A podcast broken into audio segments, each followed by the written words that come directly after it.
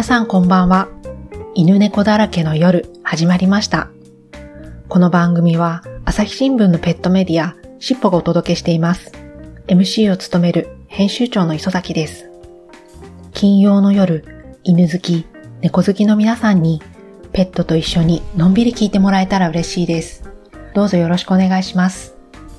今週も現在開催中のしっぽのオンラインチャリティーイベント、みんな犬、みんな猫から、俳優の浅田美代子さんと、朝日新聞の太田正彦記者のトークをご紹介します。皆さんは、犬や猫が幸せな状態というのは、どんな状態だと思いますか？浅田さん、太田記者は、この質問に何と答えたでしょうか？トークをお聞きください。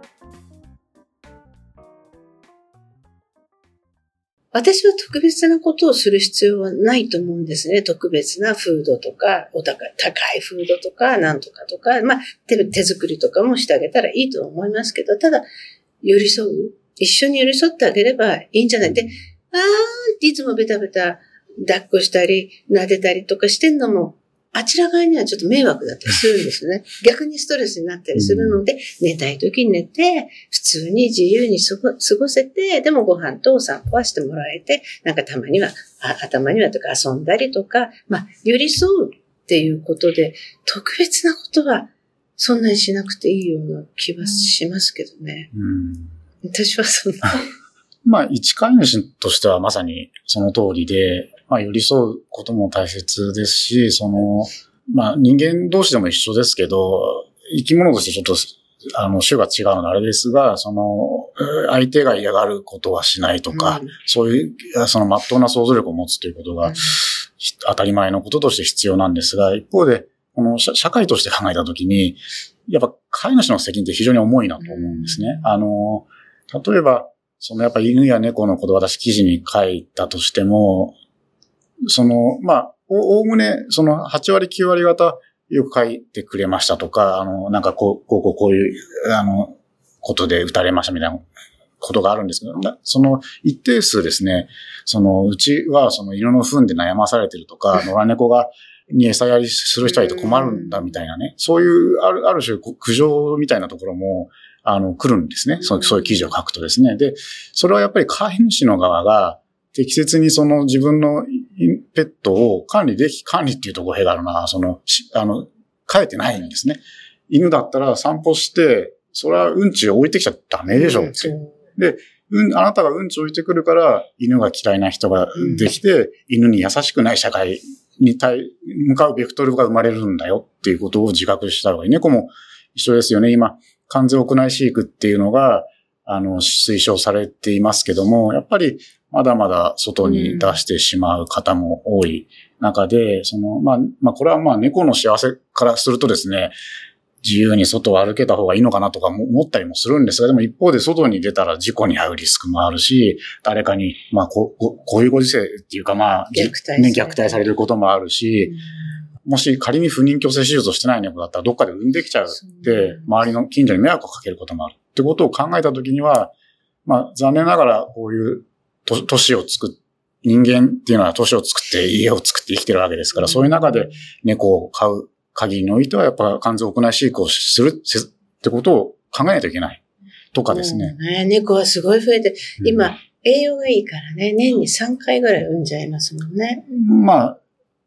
今、まあゴノラちゃんでも。ぎぎり、あ日照の問題で年に3回なかなかいかないんですけど、うんただまあ、ずっと明るいところにいたらそうなるかもしれないですね。だから、猫が、まあ変な話、私の小さい頃には猫が売られるっていうことがうんい信じられないですね。猫は大体、ノラちゃんが産んだ子がいて、その子をあの育てるっていうのが普通で、今みたいに本当ペットショップで、今は猫の方が売れてるらしいですから、あれが信じられないですよね、なんか。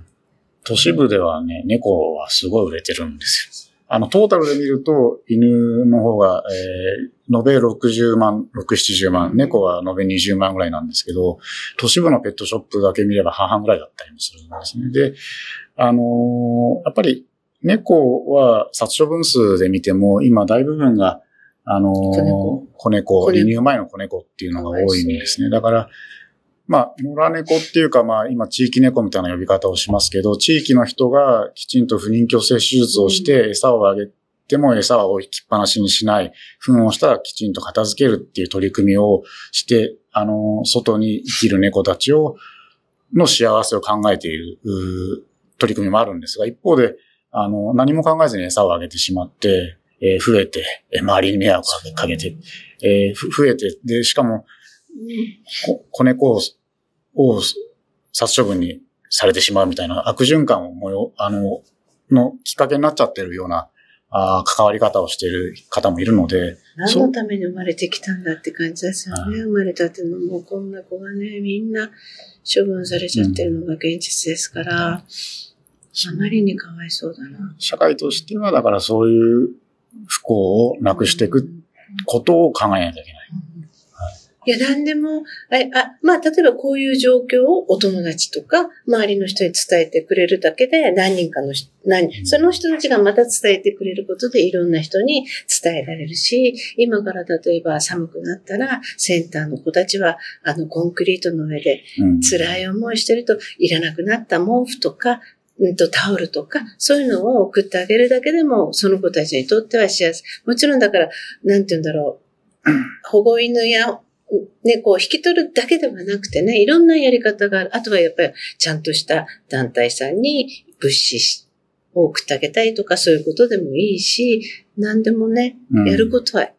何でもいっぱいある。うん。うん。まずはこう伝えてもらえ、はい、こんな状況だっていうことをね。うん、そうですね。だから今、浅田さんがおっしゃったことは、例えばその、愛護センターにいる子たちのことを冷たいコンクリートに床でって話がありましたけども、さっきの話の繰り返しなんですけども、そのペットショップで子犬や子猫見たときに、な、なんで買う人たちは、この親はどうなってるんだろうとか、思わないのかね。兄弟はどうなってるんだろうってことを考えないのかなと思うわけですよ。あのー、そういうところをまず立ち止まって想像してみるっていうことが必要なんじゃないかなと。だからあれを見てね、可愛いじゃなくてね、かわいそうに兄弟とも離れて、親とも離れてって思ってくれる人が一人でも増えたら違いますよね。そうですね。うん、で、まあ、あそこに売られてる子たちに罪はないし、すで、にペットショップで買っちゃった人たちを、まあ、ことさら責めるわけでもないんですが、うん、で、で、ペットショップで買っちゃ、買っちゃったっていうか、まあ、買われた、出会われた方に一つ言いたいのは、さっき言った通り、血統書の住所を見て、その繁殖した犬舎なり猫舎なりを訪ねてみてください。うん、っ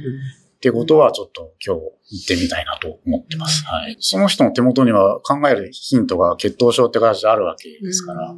行ってみればいいんですよ。で、例えばですよ。例えばですよ。その住所がですね、あの、熊本だったりするわけですよ。うんうん、でも、おかしいですよね、やっぱりね。熊本で生まれた子犬子猫が、どうやって生後40日、50日で来て、自分の手元まで来たんだろう。そそのプロセスを考えてみるだけでもいいですよね。繁殖業者のもとで、まあ今だったら56日ですけど、今の法律が施行される前はまあ45日とか40日だったんですね。40日のあなたの今飼ってる、もう5、6歳になっちゃ、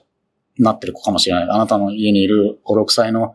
まあプードルでも何でもいいですよ。その子が40、生後40日の時には実は熊本にいたんです。じゃあ熊本にお母さんもいましたねと。お父さんもいましたね。そこから40日ったらまあ離乳ギリギリですからね、こう、引き離されて、ど、どこに行ったんだろう。う